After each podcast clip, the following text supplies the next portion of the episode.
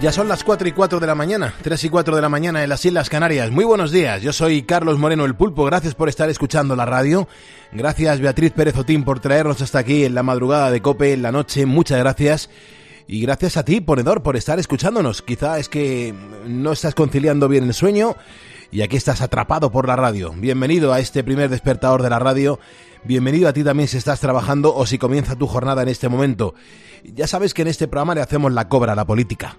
Aquí nos quedamos con historias humanas, historias que suceden en cualquier parte del mundo y que muchas veces pasan desapercibidas en la prensa y son historias que realmente nos demuestran que a pesar de lo dura que muchas veces es la propia vida, la vida merece la pena.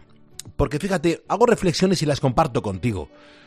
Cuando uno, por ejemplo, es policía o bombero o incluso un miembro del ejército, pues sabe que cada día se juega el pellejo, eso lo tiene claro. Su profesión entraña un riesgo y perseguir a un ladrón, apagar un fuego o pilotar un helicóptero, pues puede resultar fatal. Sin embargo, esa sensación no tiene por qué tenerla un profesor. Los maestros acuden cada día a sus centros de estudio con la única idea de formar a los chavales para que en el futuro pues sean personas de provecho. Y por eso precisamente, el pasado 22 de febrero, Agnès, de 52 años, pues no podía imaginar que iba a ser el último día de su vida. Ella salió de casa para dirigirse, como hacía cada mañana, al Colegio Santo Tomás de Aquino de San Juan de Luz, en el País Vasco francés. Ella era profesora de español y en el centro pues se le tenía mucho cariño. Sin embargo, ¿quién le iba a haber dicho a esta mujer que encontraría su final a manos de uno de sus alumnos? Uno de sus alumnos de 16 años, que la apuñaló hasta la muerte. Claro, el joven, se sabe ahora, sufría problemas psiquiátricos. Este pasado viernes se celebró en Biarritz eh, su funeral y allí se vivió un momento muy emotivo cuando su viudo, Stefan, decidió rendir un pequeño homenaje a su mujer. A la llegada del coche fúnebre a la iglesia, el hombre, su viudo, su marido, al ritmo de la versión francesa del tema Love de Nat King Cole, se puso ante el féretro y comenzó a bailar como si tuviera a Agnes entre sus brazos.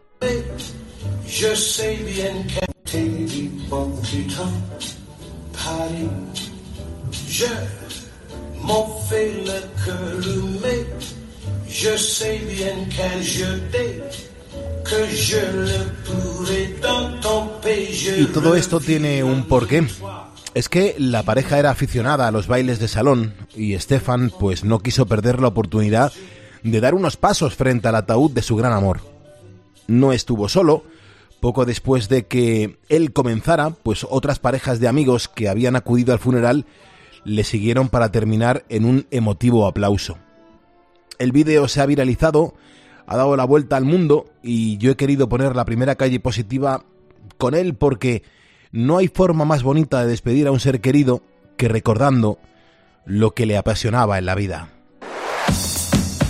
Carlos Moreno, El Pulpo. Poniendo las calles. Cope, estar informado. Estar informado, estar entretenido y estar escuchado, al menos es lo que pretendemos en este primer despertador de la radio. Esto es poniendo las calles en la cadena Cope. En esta primera hora nos va a ayudar a poner las calles precisamente Eduardo, Eduardo Villar. Eduardo Villar es el vicepresidente de la Unión Internacional de Panaderos y Pasteleros. También es el presidente de Aferpan y Ceopan, la Confederación Española de Panadería, Pastelería, Bollería y Afines. Y queremos que nos cuente, pues, qué tal está el sector del pan y de paso disfrutar del aroma que deja el propio pan recién hecho que todos sabemos que huele perfectamente a madrugada. Beatriz Calderón, buenos días. ¿Qué tal? Muy buenos días, Pulpo. Lo hemos dicho aquí un montón de veces, ¿verdad? Vea, el pan tostado recién, o sea, el pan recién hecho, tostadito con un poquito de aceite, ¿cómo está, por favor? Eso está muy rico, sabe fenomenal para desayunar, sienta muy bien. Y cómo huelen, ¿eh? eh las panaderías y las taonas y demás cuando pasas por ellas y da gusto. Es verdad, la, panadería, por ejemplo, de, Angelito, allí en Maqueda, las veces que he ido, huele a masa madre huele a pan natural, huele a, pan auténtico pan. Y huele desde fuera, no hace falta que entres. Sabes que cerca hay, una panadería, hay un sitio donde se está horneando pan. Qué cosa tan buena. el pan solo, también te lo digo. Estamos hablando hoy de bocatas, pulpo, pero el pan solo, yo es que soy una apasionada. Sí, sí, sí, el pan nos gusta de cualquier manera, incluso sin nada más que el, propio pan. Es una auténtica gozada. Bueno, hasta las 5 de la mañana, ¿qué ofrecemos a los ponedores? Vamos a tener también con nosotros por aquí a Mar Gómez. Ella es física, meteoróloga del tiempo.es y bueno, ya sabes, todos los martes lo que hace es darnos la previsión para el día de hoy, para el resto de la semana y nos va a contar, entre otras cosas, en qué lugares de España durante estos días hasta el domingo se van a alcanzar hasta 30 grados, que es una barbaridad, ¿eh? una barbaridad para la época en la que nos encontramos. Luego, Pulpo, que si nos acatarramos, que si me duele la garganta, claro que uno no sabe qué ponerse, coge frío. Que se bebe algo frío que, no correspondía, que va manga corta y suda. los cambios de temperatura son muy traicioneros. Claro, pues es que y esto no no no, nos ponemos malitos. No, nos lleva a ningún sitio bueno, de verdad. A ver si hay una estabilización. ¿eh? Eso es, por favor, 20 grados. Por favor, ya eh, eh, nos mantenemos en esa temperatura hasta el mes de diciembre. Eso es. No nos metemos con nadie. Bueno, hay un montón de ponedores que en su momento nos llamaron a este estudio, marcaron el teléfono de gratuito que tenemos para comunicarnos, el 950 6006 y nos encanta recordar ¿Qué, nos contaban para demostrarnos que estaban poniendo las calles con nosotros? Buenos días, Pulpo. ¿Y tú con tu pan? Aquí estamos haciendo pan, sí. Estoy diciendo yo que, que si los panaderos no trabajaran de madrugada no habría pan recientito por la mañana, ¿eh? No, por lo menos pan del bueno. Joaquín, buenos días. Hola, buenos días, Pulpo. ¿Cómo estamos? Estamos muy bien, pero ¿tú dónde estás? ¿Por qué estás despierto? Yo estoy despierto porque soy técnico de Endesa, entonces no me puedo dormir. Estoy ah. pendiente del teléfono. Agricultor, también ganadero. Tenía mi camión que transportaba ganado para pa, mataderos y las cosas. Mira, yo soy de Tome, yo soy. Me levanto muy temprano. Yo soy triatleta. Vivo como juez de paz en la localidad. He descargado en Manchester y voy dirección a Dover, al puerto, para embarcar en el ferry hacia Calais. Pensaba venir a poner las calles aquí, pero he llegado y ya están puestas, tío. Pues creo que un montón de compañeros que van de ruta. Yo estoy mirando un almacén donde distribuyen cosas para Huelva, Cádiz, eh, Granada, etcétera, etcétera. Como casi 30 años que, que, colaboro en un coro. Sobre todo ahora que empieza a durar más el día, hay que levantar la calle el día y, y la mañana. Pues he salido de Miami hace dos horas. R, voy con el coche, voy por la Interestatal 95 en rumbo New Jersey. Soy un viajante de seguridad que os escucho todas las noches. Yo estoy en un departamento de calidad. Poniendo las calles. Ponedores que marcaron este teléfono, el gratuito, el que tenemos aquí encima de la mesa, el 950 6006. Márcalo tú ahora, cuéntame cómo le estás poniendo las calles este martes, porque el diploma llevará tu nombre en grande, con el logotipo de COPE, con nuestra bandera de España y lo más importante, con tu nombre en grande para certificar que ya eres un ponedor de calles oficial. Son las 4 y 12, 3 y 12 en Canarias. Si me estás escuchando es porque eres un ponedor y juntos vamos a por el martes.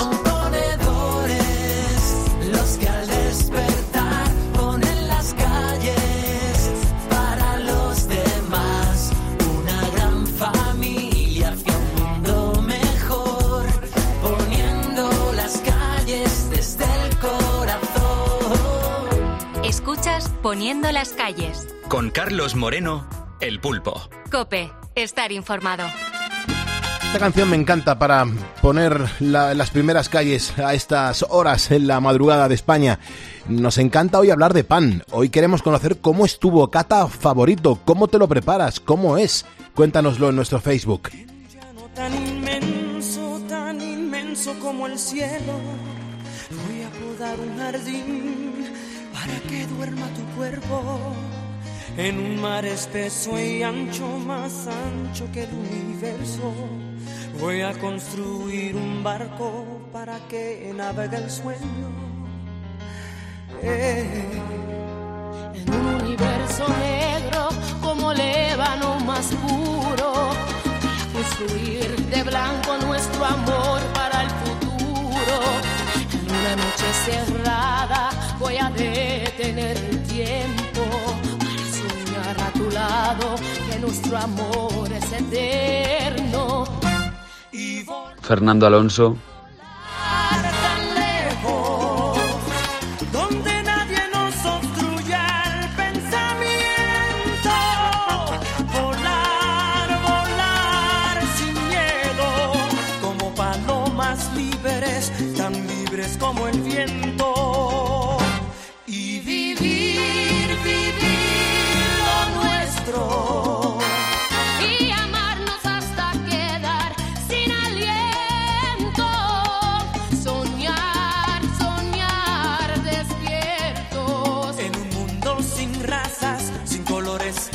Lamento, sin nadie que se oponga.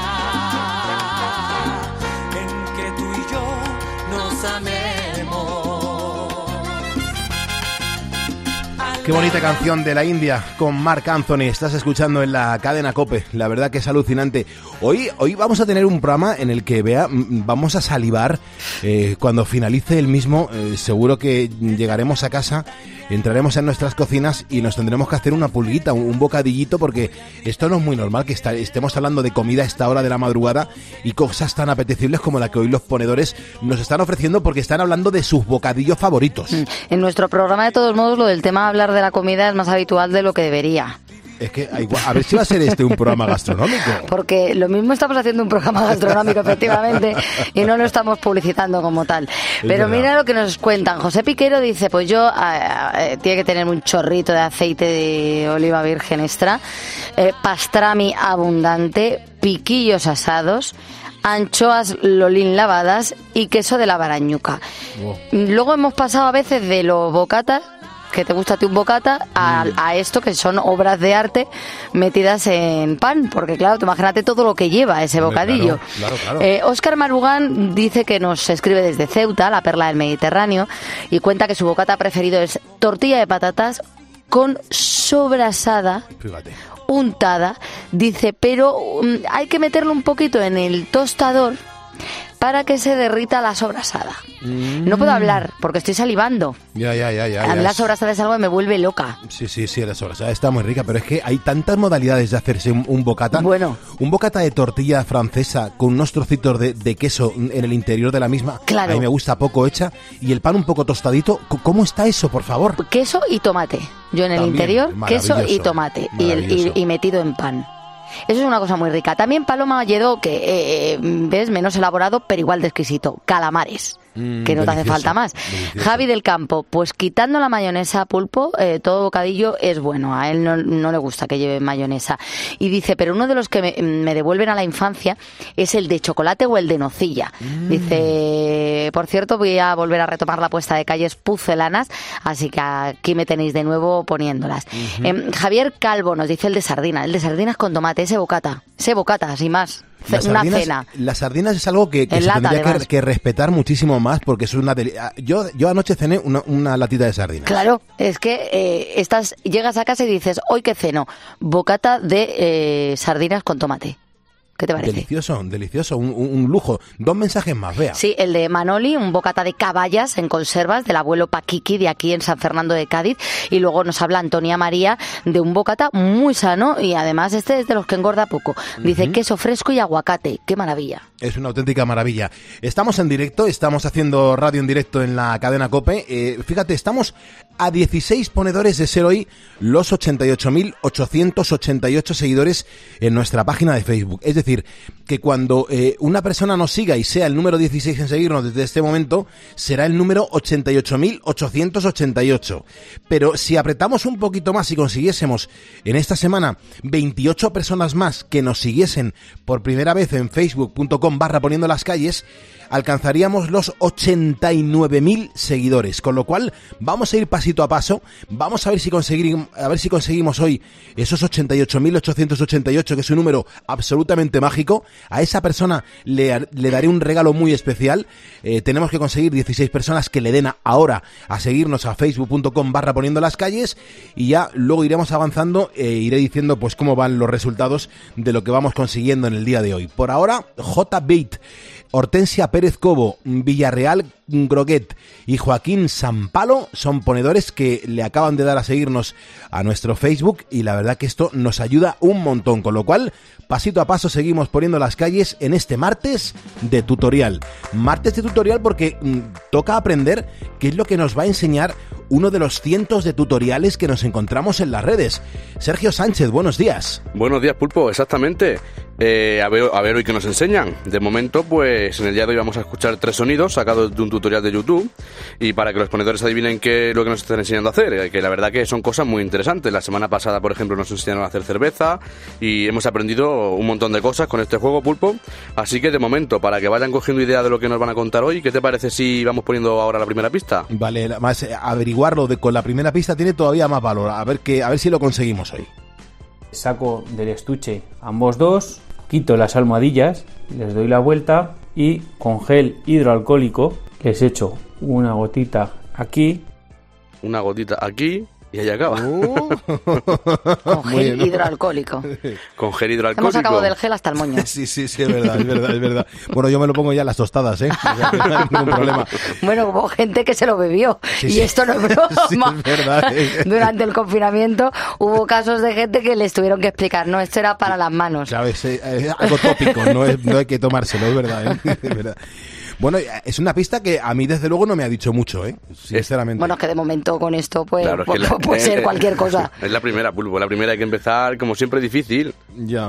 Y- ¿Pero tú crees que alguien va a ser capaz de con esa pista averiguarlo? No sé, pregunto, ¿eh? Yo creo que sí, ¿eh? Tenemos ponedores muy, muy ingeniosos que a mí me dejan asombrados, ¿eh? Muchas veces. Si es así que diga pista 1 y tiene que ser eh, en este tiempo, ¿vale? Porque luego nos llegan mensajes a las 5 y 10 diciendo pista 1 y Claro, no lo eh, damos por válido. Pero sa- sabemos cuando has escuchado el mensaje y cuando lo has escrito. No nos quieras engañar, que somos buenas personas, hombre. Claro, nosotros estamos aquí de buena fe y aquí hay gente, pues eso, a las 5 y 10 diciendo pista número 1. No puede ser, No por puede favor. ser. No puede ser. Pues venga, Sergio, repite el WhatsApp para que la gente se ponga en contacto con nosotros y vamos con la entrevista. Pues es el 662-942-605. Perfecto.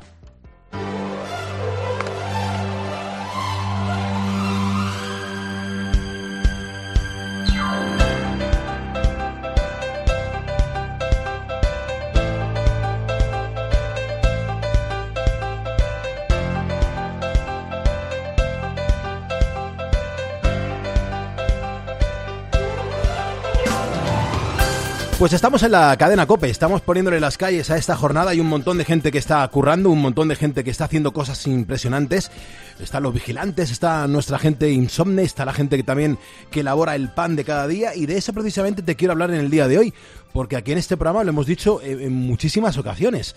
La madrugada es que, por lo menos en España y en este programa de radio, huele a pan.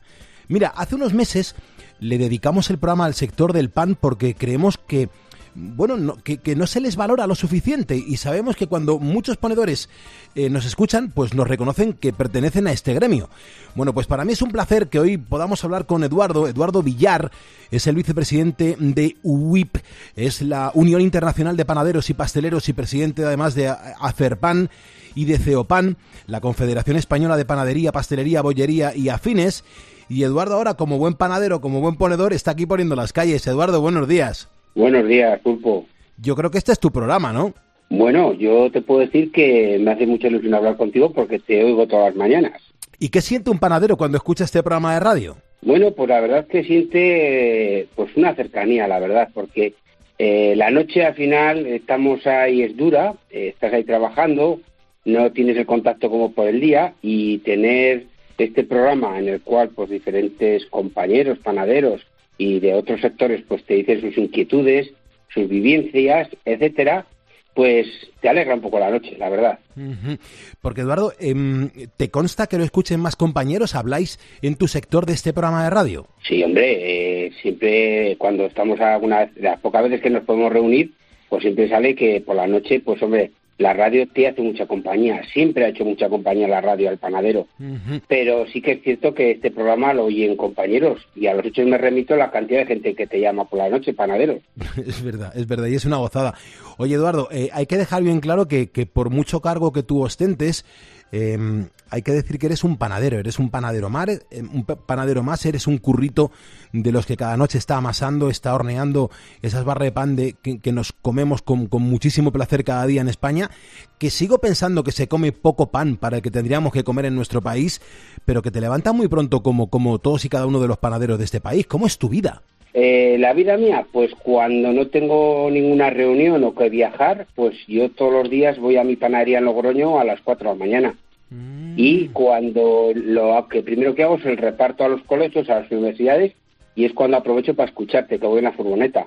Qué grande, Después ya pues me introduzco la panadería a elaborar el pan y después pues si tengo alguna reunión en Logroño o en Madrid pues eh, pues me apaño. Eh, vamos haciendo compaginando las reuniones en Madrid o donde me toque con elaborar el pan. ¿Tú crees que estamos cambiando la mentalidad de comer pan? Porque, aunque a veces yo te hablo de Madrid, yo soy un urbanita, yo de- amo los pueblos, amo cuando alguien me dice que está elaborando un, pan como el que tú estás hablándonos en este momento, pero mm, reconozco que en Madrid, pues muchas veces, y además Ángel, mi, mi panadero favorito de Maqueda, me- siempre me regaña porque muchas veces me veo en la obligación, en la necesidad de, de por mis horarios de vida y por ser un ponedor, que es vivir la, vida al revés, pues tengo que comprar el pan de la gasolinera, que no deja de ser un pan congelado, con lo que a mí me gusta el pan bueno. Pero ¿no crees que nos estamos acostumbrando a, afinar un poco el paladar y que es una gozada adentrarse en un barrio donde hay una panadería que te pone claramente mm, con masa madre, pan artesano, panel de toda la vida, con la receta que me enseñó mi padre? ¿Tú no crees que, que ahí estamos evolucionando un poquito más? Sí, mira, yo te puedo decir que la panadería española actualmente eh, nunca ha estado tan bien formada y con tantos méritos y premios como actualmente. Eh, luego tenemos una panadería española eh, que se está formando mucho, que se, se ha adelantado a esa norma de calidad, a esos eh, prototipos o estatutos que vienen dictados de Bruselas. Eh, tenemos dos campeones mundiales en España. Hace poco nos hemos quedado el equipo nacional campeones del mundo. Nos quedamos terceros con mención honorífica en Berlín a panes evolutivos y de sostenibilidad. O sea, mm, la panadería española hoy por hoy está ofreciendo una calidad que nunca, nunca se ha puesto en España. Qué bien. Eh, si tuviésemos que equiparar, si tuviésemos que comparar el pan español al de algún otro país, te lo digo porque yo, yo he tenido mucha suerte en la vida, he viajado muchísimo por todo el planeta y, y me da cuenta que es que muchas veces ya ni siquiera el pan es parecido al que tenemos en España, quizá un poco en Francia, eh, por mencionar alguno, pero eh, es complejo encontrar un pan tan rico como el que se hace en España. Si tuvieras que compararlo con algún país, ¿con cuál sería? Mira, no se puede comparar porque yo también me toca viajar, porque yo pues me ha tocado formarme en diferentes países de, de Europa y me ha tocado por mi cargo viajar por diferentes países. Cada país es característico con un tipo de pan. O sea, no podemos comparar el pan de España al de Italia ni al de Alemania. España tiene una característica eh, que tiene una variedad ingente de panes que, que va en eso su identidad, la identidad española. Qué bueno. Estamos poniendo las calles en la cadena Cope. Eh, Este es el programa previo a, Herrera en Cope, a Carlos Herrera. Tenemos la inmensa fortuna de conocer muy bien pues el perfil de nuestra audiencia y además lo, lo reconocemos. Estamos siempre del lado del más débil porque todo aquel que me esté escuchando ahora es como yo, es una persona débil, lleva la vida al revés, trabaja de madrugada mientras otros duermen, pero ojo la responsabilidad que tenemos cada día en, en nuestros horarios de, de 4 a 6 de la mañana haciendo radio en directo, pues de, hacer las cosas para que el mundo siga girando. Y aquí en España, hablar de panes, hablar de, de cosas que son auténticamente eh, maravillosas. Eh, Eduardo, que muchas veces por una cestita de pan en un restaurante ya te están cobrando 8 euros. Eh, ¿Tan especializados están volviendo los panes eh, en muchos restaurantes que te meten esa clavada? pulpo es marketing, o sea, es saberse vender. El panadero, por desgracia, no nos hemos sabido vender. Seguimos, fíjate, seguimos, ay, qué miedo nos da subir el pan, porque fíjate que la gente tal. Sin embargo, pues hay otros gremios pues que lo, lo valoran, lo saben poner en alza y lo saben vender. El panadero, pues nos falta eso. Yo digo también que el panadero eh, le hace falta volverse a ser, eh, ser empresario. Tiene que volverse empresario. Hasta ahora el panadero era la persona pues que trabajaba horas y horas y horas. Fíjate, yo me acuerdo de venir la Guardia Civil a la panadería a cargar el pan para cuando nevaba para subir a los pueblos.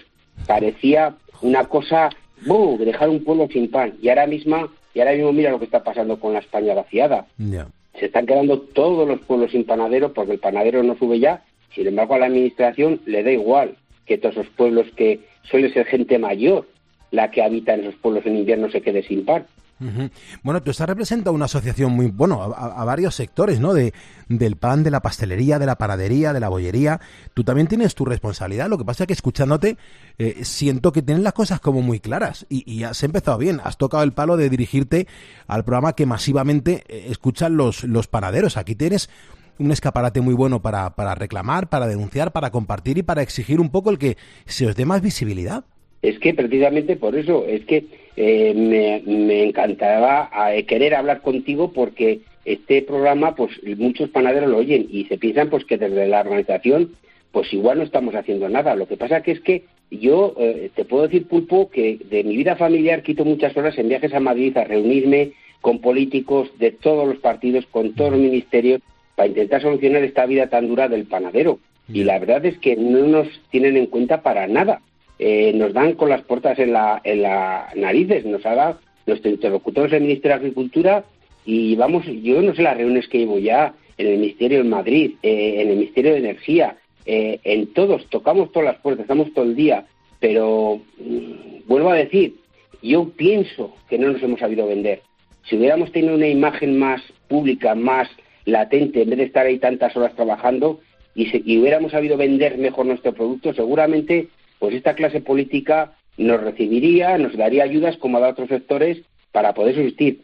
Hazte cuenta que el año pasado me cerraron en España 600 panaderías. Madre mía. 600 panaderías.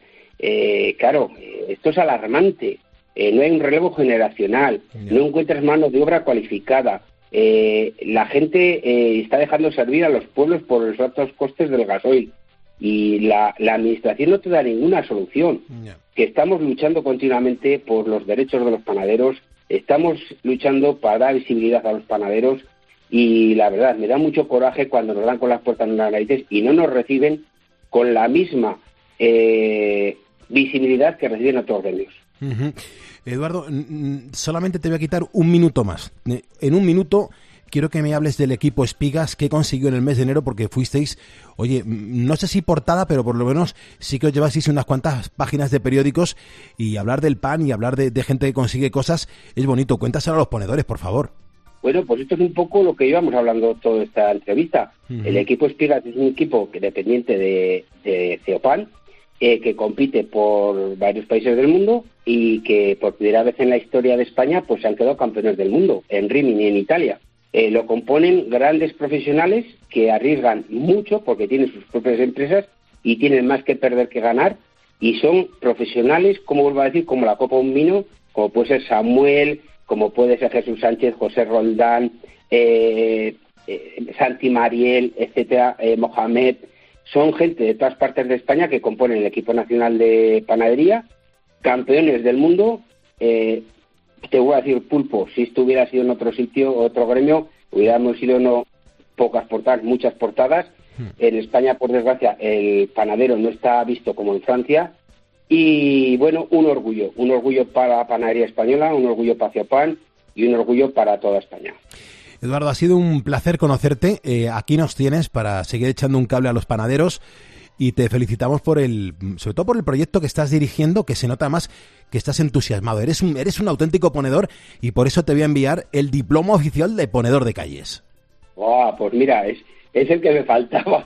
me hace mucha ilusión, la verdad. ¿eh? Muy bien. Y ahora, te, pues, pues, ahora, te, paso la dirección de, de, aquí de la COPE para que nos mandes unas barritas de pan. Yo pongo el aceite y el jamón y tú nos mandas un surtido de pan y nos hacemos un vídeo para que la gente vea el pan que estáis elaborando. Te mandaré un surtido del pan sobado de La Rioja con una botellita de vino para que disfrutéis y sepáis apreciar lo que es el pan y el vino de La Rioja. Eduardo Villar, un abrazo bien grande. Ceopan, gracias por estar con nosotros. Gracias a ti, Pulpo.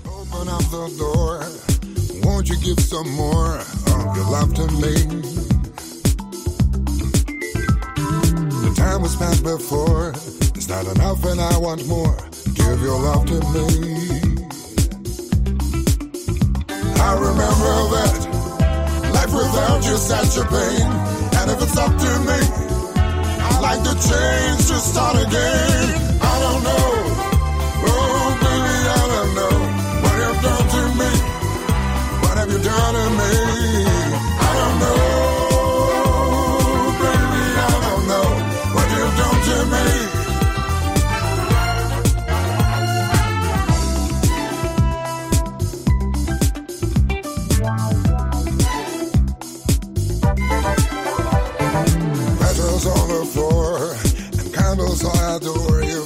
so good to me. Like waves upon the shore, keep coming back for more. You give good love to me. When I'm looking back, I know this love was not a game. Need you close to me, like the desert needs a rain. I don't know. Ooh, baby, I don't know what you've done to me.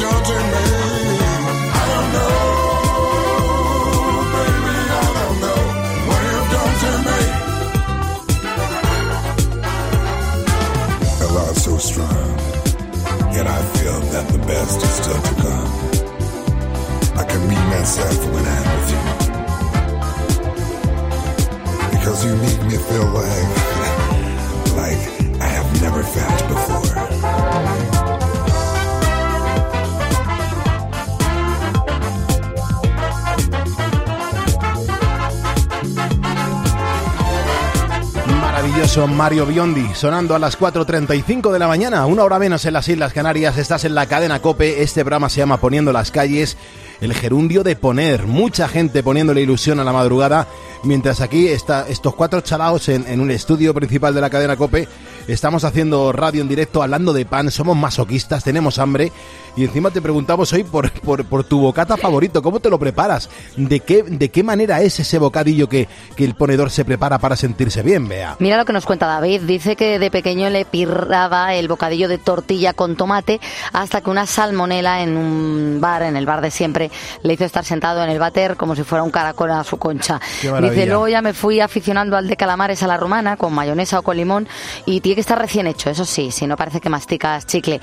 Pablo, Pablo ha tirado por un bocata fuertecito, ¿eh? De oreja. ¿Qué te parece? Hombre, pues hay que ser muy... O sea, vamos a ver, la oreja está deliciosa, pero, pero ahora, hacerte un bocata de oreja, pues tiene que estar maravilloso, Sí, claro. sí, sí. Eh, Pilar se nos ha puesto exquisita. Dice que es que depende de la hora del día. Su favorito, por ejemplo, en el desayuno es bocadillo de crema de avellanas, eh, en la comida de lomo con pimientos y para cenar prefiere algo ligerito como una tortilla de patatas. Dice, hombre, y no podemos olvidar el clásico de tomate y jamón. También Raquel Puerta dice de pimiento verde, pechuga de pollo y jamón.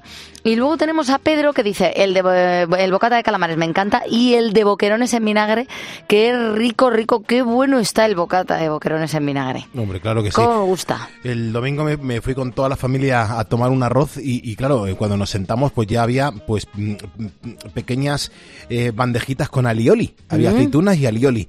Y enseguida pues todos los niños se, se empezaron a hacer bocadillitos de alioli. Digo, pero chicos, como, como eruptéis todos a la vez, nos vamos a tener que salir del, del restaurante.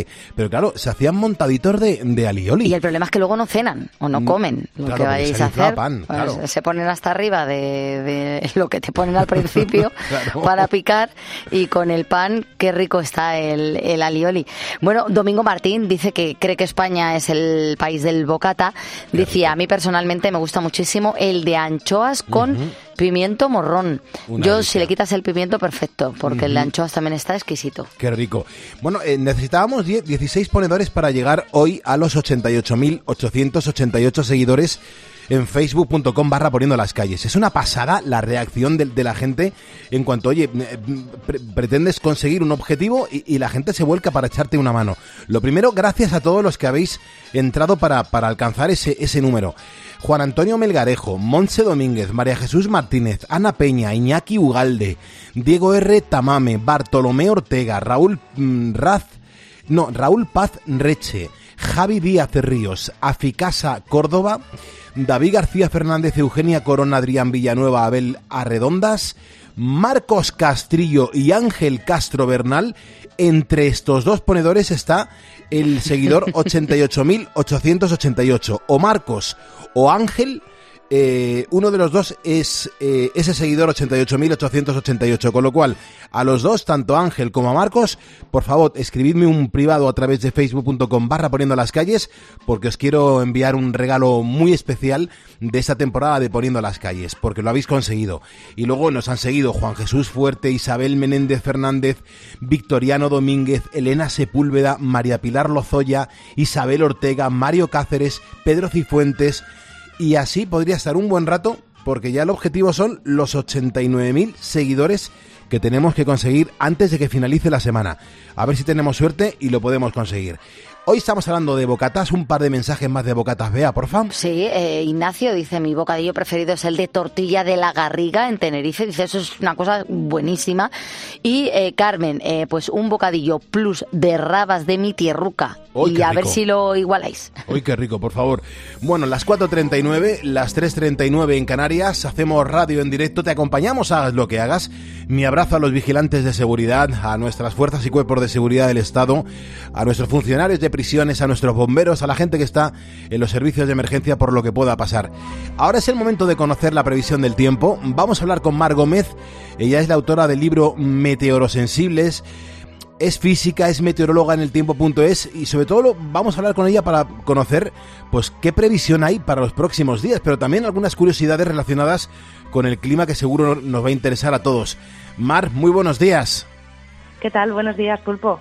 Bueno, pues de momento comenzamos la semana con la entrada de sucesivos frentes que nos van a aportar chubascos a amplias zonas del país. Este martes, de hecho, vamos a estar bajo la influencia de una borrasca atlántica que nos va a aportar mucha nubosidad y lluvias débiles, más bien en forma de chubascos, sobre todo al noroeste y oeste peninsular, que serán intensas en áreas del estrecho y zonas del norte y oeste de Galicia. También en Pirineos, donde podrían ser de nieve en cotas altas. De cara a la jornada del miércoles, lluvias importantes en Galicia. Allí pueden darse tormentas y de nuevo el jueves una oleada de lluvias de la mano de otro frente nos va a traer chubascos a amplias zonas de la península, de nuevo más intensos en Galicia. De cara al fin de semana el tiempo se irá tranquilizando, predominará el tiempo anticiclónico y seco, el sábado todavía con nubes de tipo medio y alto, pero el domingo con más predominio del sol en prácticamente todo el país. Fíjate, Mar, eh, eh, hablas de, de, bueno, de, de- de un panorama mm, bastante agradable, pero por lo que mm, me acabas de contar, nos estás comentando que, que en ciertas zonas va a llover, pero a la vez van a subir las temperaturas. ¿Dónde se van a alcanzar los 30 grados esta, esta misma semana?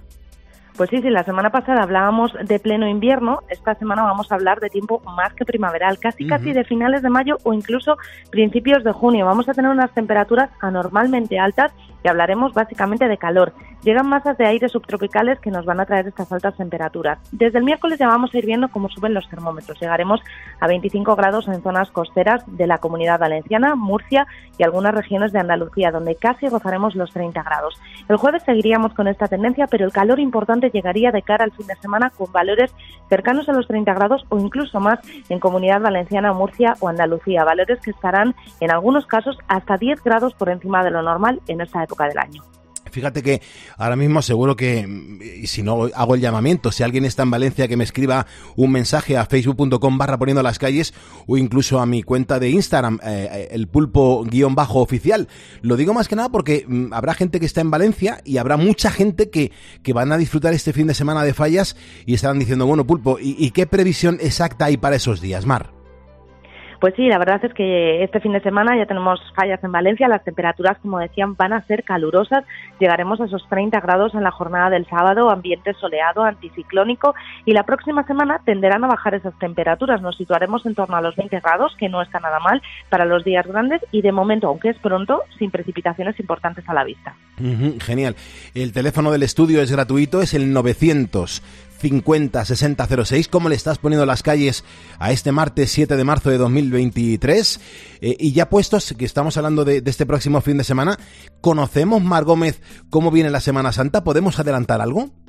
Bueno, ya sabéis que de momento es muy, muy difícil saber la previsión meteorológica exacta, prácticamente imposible en Semana Santa porque queda muchísimo tiempo, pero sí que podemos ir adelantando qué tendencias esperamos, es decir, qué valores, tanto de lluvia como de temperaturas, podrían estar por encima o por debajo de la media en esta época del año. Y bien, los modelos nos indican que las lluvias estarían dentro de lo habitual en esta época del año y las temperaturas podrían ser algo más cálidas de lo normal en todo el país, salvo en el noroeste y oeste peninsular, donde nos mantendríamos dentro de la media. No obstante, ya sabéis, las próximas semanas pues iremos actualizando y dando pinceladas más importantes de esta previsión que seguro que muchos ponedores pues ya están muy atentos para, para escaparse unos días. Pues sí, vamos, yo, yo desembarco en Valencia el jueves por la tarde, te quiero decir que, que allí vamos a estar en Valencia disfrutando de, de las fallas como, como hacía mucho tiempo que, que no lo íbamos a disfrutar. Fíjate que hacíamos, Mar, un llamamiento a ver si algún ponedor desde Valencia nos podía escribir y acaba de, de escribirnos Javi Ramírez. Dice, Pulpo, mm, eh, ahora mismo estoy en Valencia, no hace mucho frío en este momento,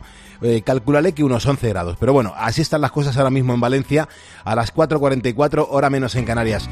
Mar, no te vayas muy lejos, que luego cuento contigo para que me cuentes sobre todo cómo vienen las temperaturas para este día, este martes 7 de marzo de 2023. Mi abrazo a los camioneros, mi abrazo a la gente que está ahora mismo en las fábricas. Mucho ánimo, que la noche va pasando ya rápido. Gracias por estar aquí en Cope. Te extraño más que nunca y no sé qué hacer.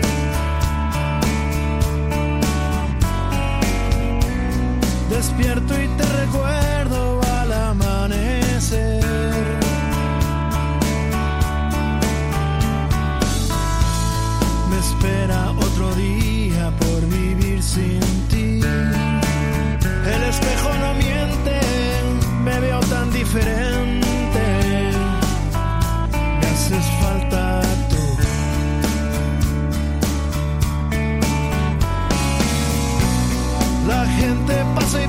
Pensa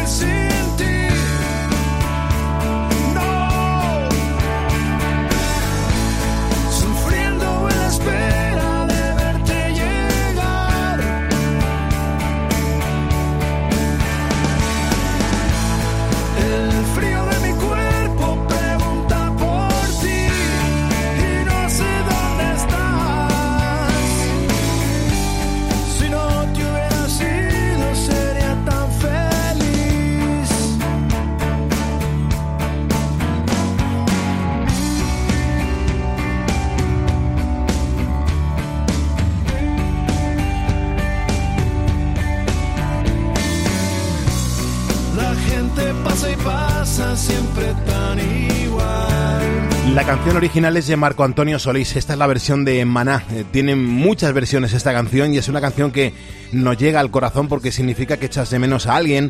Y esta canción muchos ponedores pues eh, la viven intensamente. Con lo cual un abrazo a la gente que está echando de menos en este momento a alguna persona.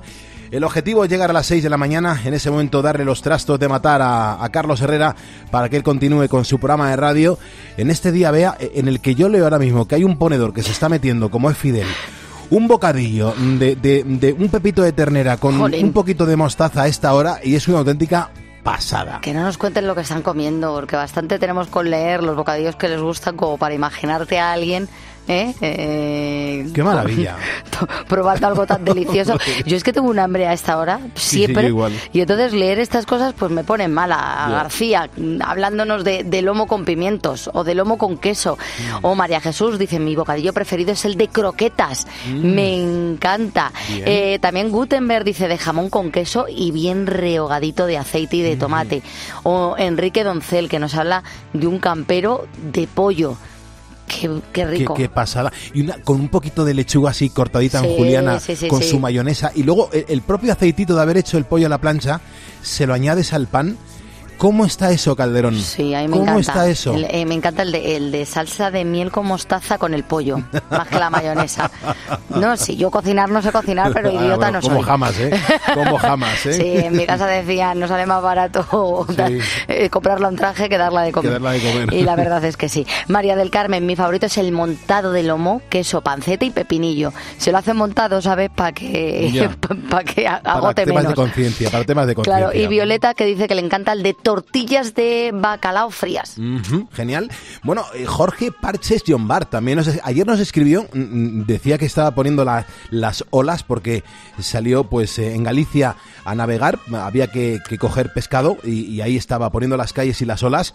Y hoy nos escribe por el tema del bocadillo. Dice, Pulpo, mi recomendación eh, es un bocadillo de lacón braseado con tomatito restregado y el pan tostadito y calentito.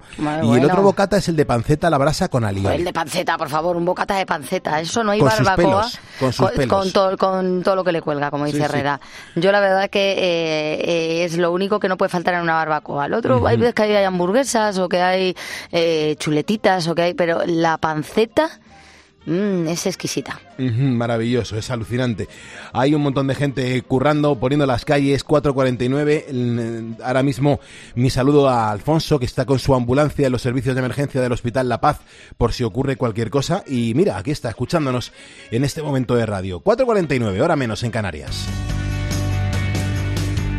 Te doy los buenos días y te los doy mm, sobre todo porque, eh, bueno, eh, quizá tu circunstancia de estar escuchándome es porque no estás descansando bien, porque no hay manera de que duermas, ¿verdad que sí? O a lo mejor porque estás a punto de terminar tu jornada laboral después de una intensa noche de trabajo, ¿quién sabe? Bueno, pues si es así, yo creo que este es un buen momento para relajarte, eh, aunque por mi propia experiencia lo normal es que te cueste coger el sueño. Y por este motivo llevo tiempo hablándote en el programa del kit de los ponedores. Se trata de una caja que contiene dos productos, ahora día, ahora noche, que no solo te ayudan a descansar cuando te vas a dormir, sino que también te permite, bueno, pues tener una jornada llena de energía cuando te levantes. Para comprar el kit solo tienes que ir a la página mm, web del laboratorio Ahora Health eh, en la dirección ahoralife.com, te repito, ahoralife.com. Recuerda que ahora lo vamos a escribir sin la H, ahoralife.com, y ya verás cómo vas a recuperar tu descanso de manera natural y sin efectos secundarios. Date una oportunidad, esto es lo que tomo yo, con lo que descanso yo, y te aseguro que va a cambiar tu vida radicalmente. Te repito la página ahoralife.com. Recuerda que ahora lo escribimos sin H. Escuchas Poniendo las calles. Con Carlos Moreno, El Pulpo. Cope, estar informado. ¿Buscas diversión? Bueno, una vez al año. Esta es la frecuencia recomendable con la que deberíamos revisar nuestros ogos. ¿Qué va, ¿Qué va esto? A las 10 de la mañana la tienes asegurada con Carlos Herrera en Herrera en Cope. Una Me preocupaba porque no se gafas, En una parada de, de semáforo de peatones, acarició el perrito de una señora. ¡Y qué cosa más bonita que llevaba una señora en los brazos y era el bolso! Escucha Herrera en Cope, de lunes a viernes de 6 a 1 del mediodía. Con Carlos Herrera. 4.51, 3.51 en Canarias. Ya le hemos ventilado 51 minutos a las 4 de la mañana y avanzando estamos todos en la misma dirección y poniéndole las calles a este martes. Vamos a abrir el teléfono, el gratuito de este estudio 950-6006. Es el que ha marcado Roberto. Roberto, ¿cómo estamos? Buenos días. ¿Qué tal, Pulpo? Buenos días, ¿cómo ¿Qué, estamos? qué haces despierto a esta hora? Pues nada, trabajando. Estoy ingeniero y profesor y hoy me toca la parte de profesor. Estoy preparando un examen para mis alumnos que tienen hoy y voy a, ya está terminado, revisado y para imprimir. Qué bueno, o sea, es- estás haciendo ahora mismo el examen al que tus alumnos se tienen que enfrentar dentro de unas horas. A las 8 de la mañana tienen el examen. Qué de 8 bueno. a 10 y media. sí. Qué bueno, escucha, va- va- vamos a jugárnosla, Roberto. Eh, la- lanza una pregunta que vayas a hacer, pero no digas dónde estás, no digas qué Roberto eres, no digas en qué colegio estás trabajando, ¿vale? Te lanzo una pregunta. Son dos bombillas, ¿vale? Que están conectadas en serie y te, ¿qué il- ¿cuál ilumina más? ¿La de mayor potencia o la de menor potencia? ¿Y por qué? bueno, es que si tus alumnos supiesen que de madrugada has dado la pregunta de un examen, les cambiaría, les cambiaría la vida a muchos, ¿eh? Sí, sí, yo creo que sí, yo creo que sí. Pero bien, no, no estarán ellos. A estas horas ellos no, la gente, la gente joven no madruga tanto. Es verdad. ¿Qué, qué años tienen tus alumnos? Pues están entre 16 a 18 años. Ajá. ¿Y qué se están preparando? ¿La, la formación profesional? Formación profesional, correctamente, sí, de electricidad y electrónica. Ujú. Están preparando futuros instaladores electricistas, que el mundo está ahora demandando muchísimos instaladores. Entonces yo me dedico a esto, al tema de la formación también. Eh, Roberto, ¿el, el futuro de la electricidad y de la energía pasa por las placas solares o piensas que mm, va a llegar algo que sea mucho más eficiente? De momento están las placas solares. De momento trabajamos con eso, es el precio, calidad y, y energía, placas solares. ¿Que se está estudiando el hidrógeno verde? Por supuesto. Que se está estudiando también mini eólica, pero de momento no está muy desarrollado, no está muy accesible a los bolsillos y las placas solares hoy por hoy es el y se ve día a día el boom, la cantidad de empresas que hay, instaladores, eh, gente que se está instalando porque porque el precio de la energía está realmente alto, pero muy alto. Eso que hoy nos ha bajado bastante respecto a ayer. ¿vale? ¿Cuánto ha bajado? 18%, Un 18% Mm. respecto a ayer. ¿vale? Sí que es verdad que ahora tenemos otro problema. Nos había bajado el gas, que ya tenemos topado, pero ahora tenemos el problema de que las emisiones de CO2 pues están subiendo, estamos pagando. Ya, Otro ya, ya impuesto más ahí. O sea Ya. que- No, si Bien. cuando no es por una cosa es, es por otra, pero el caso es meterle la, la mano al contribuyente, ¿verdad? Exactamente, ese es el problema. El- al final el que paga, el, el ciudadano a pie pagamos siempre. Fíjate, Roberto, que estamos hablando de, de placas solares. Pues eh, ayer vi un reportaje en televisión, creo que fue en Telemadrid, eh, de, de, bueno, de, de las formas en las que la gente está colocando las placas solares. Y, y había un invento que me pareció alucinante y es eh, paneles solares portátiles que se cuelgan en la verticalidad de, lo- de las terrazas de las viviendas. Correcto, sí, eso se está haciendo también. Está- normalmente tienes que buscar un ángulo, el mejor ángulo de entre Hacia el 20 y sur, 30 además, grados. Vale, pero lo único que pasa que la gente ya estábamos viendo que en vertical, ¿vale? Se están poniendo paneles, no sacan la misma eficiencia, pero por lo menos eh, aíslan y al mismo tiempo de aislar lo que te dan es energía eléctrica. Es una buena una buena solución también. Roberto, tú como ponedor, como pon- ponedor de hace unos cuantos años, ¿recomiendas con la mano en el corazón, recomiendas la instalación de, de placas solares en las viviendas? Recomiendo siempre y cuando la vivienda sea posible. Te voy, doy la explicación que doy siempre. Yo me marcho a las 8 de la mañana de casa y vuelvo a las 8 de la tarde. Eh, durante ese periodo ni mi mujer ni mis hijos no estamos nadie en casa. En ese periodo es el tiempo donde más energía solar tenemos. ¿Es necesario en ese periodo si yo no consumo? Pues no. Eh, ¿Tendría que poner baterías? Ya, pero estamos ya encareciendo la instalación. Hay que estudiar cada vivienda individualmente o cada punto de suministro individualmente. Y unos sí que se podrá instalar y en otros no es necesario porque no lo vas a rentabilizar nunca. Ya. Por mucho que te compren el excedente, que dicen que el excedente están comprándolo, tengas una pila virtual, etcétera. Pero de momento no. Qué bien. Habría que estudiar cada caso. Qué bien contado. Pues Roberto, te mandamos el diploma oficial de ponedor de calles de esa temporada para que lo tengas, para que lo luzcas y para que todavía más alto puedas decir que tú eres un ponedor de calles oficial. Muchísimas gracias, Pulpo. Muchísimas gracias a todos y gracias por el programa que hacéis. Muchísimas gracias a ti por estar. Si tú no estás, nosotros sí que no estaríamos aquí. Cuídate mucho, Roberto. Venga, un abrazo a todos. Gracias, Adiós. hermano. 4.56, 3.56 en Canarias. Es martes de tutorial. Estamos jugando contigo a averiguar qué nos está enseñando el tutorial en el día de hoy. Sergio Sánchez, minuto y resultado. Pues Pulpo, la gente, eh, al- algunos saben más o menos qué puede ser, eh, otros no lo tienen tan claro. De momento no parece que, que haya una, una respuesta que, que al 100% esté segura de, de- de lo que es el tutorial. Entonces, bueno, hay mucha participación, pero, pero bueno, eh, como aquí nos gusta ponérselo un poquito más fácil, pues ya hemos dado la primera pista antes, pues ahora si te parece bien Pulpo, pues como estamos escuchando sonidos sacados del tutorial de YouTube que nos enseñan a hacer cosas, pues podemos poner la segunda pista. Pues venga, vamos a escuchar la, la segunda pista, vamos a, a prestar atención a ver si esta segunda pista nos abre un poco más el espectro para averiguar qué estamos aprendiendo hoy. Con estas toallitas, son toallitas eh, perfumadas, estas toallitas eh, humedecen ligeramente y desinfectan. Humedecen y desinfectan. Vea, esto, esto es para algo para comer, para tener la mano limpia, seguro. Esto es para que luego no peguemos cualquier cosa a la comida. No. Hay que tener mucho cuidado con la higiene. Puede ser. No sé, no sé. ¿Este tutorial de dónde lo has sacado, Sergio? Porque esto es responsabilidad tuya. Pues este le hemos sacado de, de YouTube, le hemos sacado eh, por poner un poquito algo más, más complicado, porque como siempre hay gente que acierta en la primera pista, pues hemos dicho a ver si apuramos hoy hasta la tercera. Mm, a ver qué pasa. Qué bien. Si hay algún ponedor que ahora mismo ya cree saber qué nos está enseñando el tutorial, ¿qué tiene que hacer? Pues simplemente nos tiene que mandar un audio, una nota de voz al WhatsApp del programa, que si no lo tienen, pues lo digo y que lo dejen ya apuntado, que es el 662-942-605. Genial, pues eh, Sergio, tú no has dicho cuál es tu bocata favorito. Mi bocata favorito, Pulpo, es siempre, siempre, siempre el serranito. El, su pimentito, su jamoncito. Ya somos dos. Me encanta, vamos, donde se ponga el serranito. Calderón, a ti te gusta cualquier bocata, no digas que ese Bueno, es tu eso también es favorita. cierto, pero el serranito es el que más. Y el de morcilla. Qué barbaridad. Bueno, no tendríamos que escuchar esta canción porque no nos da tiempo a saborearla, pero bueno, son, son y 58 con 28 segundos, no tiene mucho sentido lanzar la canción ahora, pero escucha, lo importante, que hay mucha gente que nos está siguiendo hoy por primera vez y les vamos a mencionar. Antonio Aguilera, León Ruiz Urquía, Fernando Sánchez, José Fernández Camuñas, Pedro Sanz, eh, Cesario Fernández, Carmen Díez Miguel, Luijo Durán Corral, Majose Sánchez, Anuki Luna. Es un no parar, vea, de, gente que está levantando la mano diciendo que yo también soy ponedor de calles.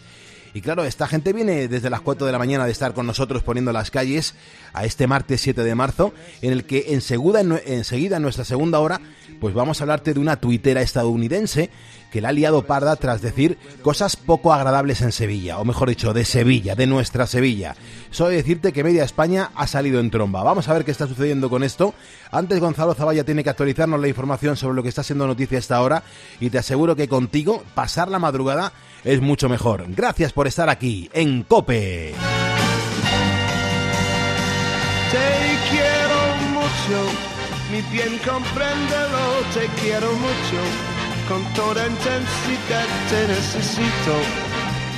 Dígote la verdad, te quiero mucho y pido sin cesar que no me dejes, ya que te encontré, pues voy a amarte siempre.